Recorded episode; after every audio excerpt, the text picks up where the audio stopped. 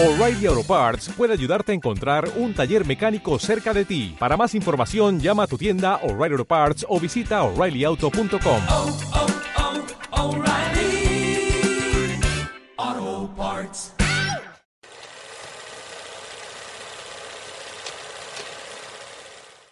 I hired you to be an actor, Rick, not a TV cowboy.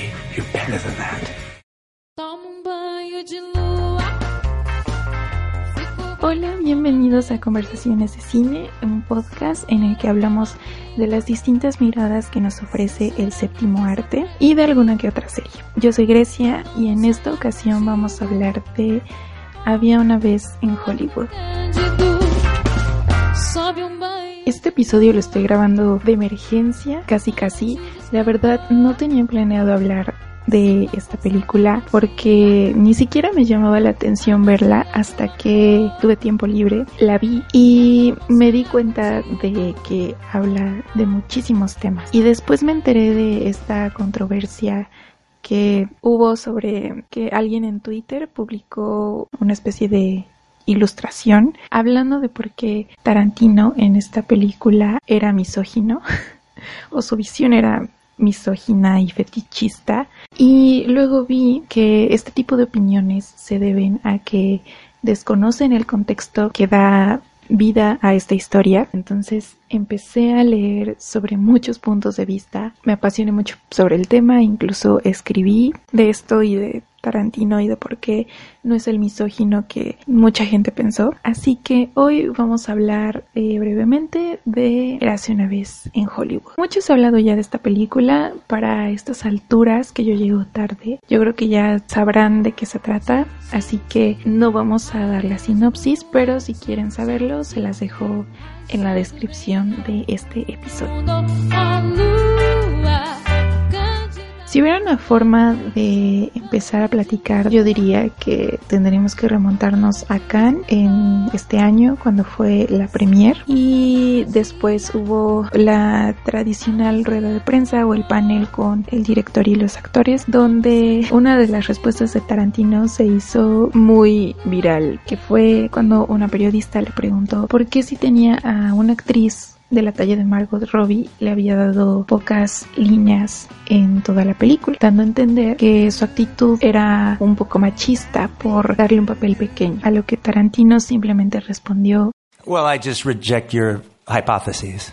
y se quedó callado. Ante ese silencio, Margot Robbie contestó que ella sentía que su personaje no necesitaba tener muchos diálogos, sino que era a través de sus apariciones que podía mostrar las facetas de Sharon Tate que es eh, a la actriz que interpreta. Y en su momento, cuando todos los demás que no estábamos en Cannes no habíamos visto esa película, se pudo pensar que igual sí era injusto que le dieran pocas líneas, no sé. El punto es que ahora que la veo, entiendo que tanto Tarantino como Margot Robbie estaban hablando de algo muy cierto. Les voy a explicar por qué.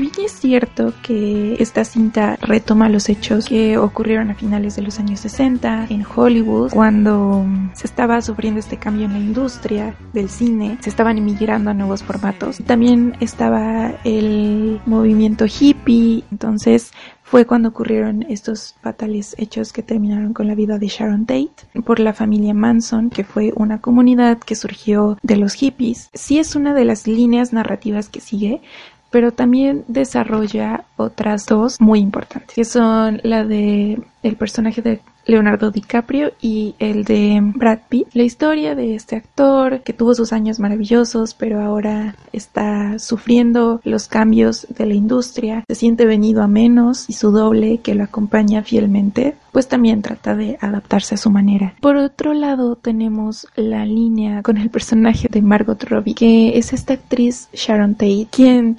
efectivamente no, no tiene muchas palabras, pero mediante sus apariciones también nos cuentan su historia historia. Quizá lo más recordado de ella era la forma en que murió asesinada y ya no tanto su trabajo. Y aquí hay una secuencia completa que se le dedica en la que Sharon entra al cine y se ve a sí misma actuando y ve la reacción del público ante su trabajo y se da el permiso de disfrutarlo, creo que esas escenas son suficientes para darle un nuevo significado a la existencia de Sharon, para plantear otras cuestiones que son las que quiso darle Tarantino y que quizás sean las de la vida real como cuando nos muestran la complicidad que ella tiene con otras mujeres, cuando nos muestran que fue a comprar la edición de un libro rarísimo, impronunciable, para su esposo y que esas escenas pudieron haber sido omitidas y no pasaba nada. Pero lo interesante de ahí es que nos dicen más de cómo era Sharon Tate y la dotan de características como inteligencia, como belleza, no solo física, sino también interior. Y aquí se conecta con lo que cuestionaba esta periodista y con lo que cuestionaron algunas otras mujeres que se quejaban de la violencia que se muestra en las escenas finales. Entonces empezaba a decir si estaba bien que Tarantino hubiera filmado eso, pero realmente esta historia en particular no tiene nada que ver con el contexto que se está viviendo ahora. Con los tiempos actuales hay temas muy sensibles y hay escenas que quizá no sean bien vistas, pero por eso es que tenemos que tener memoria histórica y por eso es que hay que informarse de la trama y de lo que nos quiere decir un director, no solo quedarnos con lo que vamos a ver en pantalla, si queremos opinar, asumir el compromiso de contextualizarnos un poco.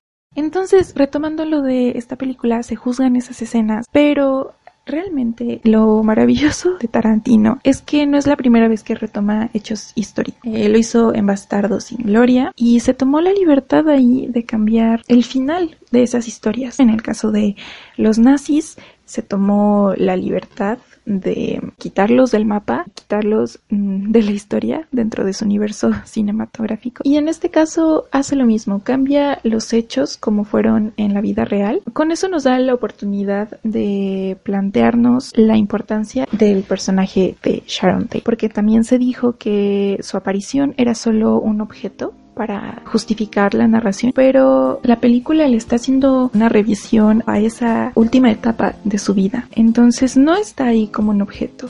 Incluso aunque salga poco, sus apariciones son de las que se están hablando y sus apariciones aportan muchísimo por otro lado, retomando lo de la familia Manson, se sabe que fueron mujeres quienes cometieron diversos asesinatos, entonces por eso es que resulta un poco ilógico cuestionar la forma en que Tarantino retrata esta historia si lo contrastamos con la realidad que sucedió algo muchísimo peor todavía.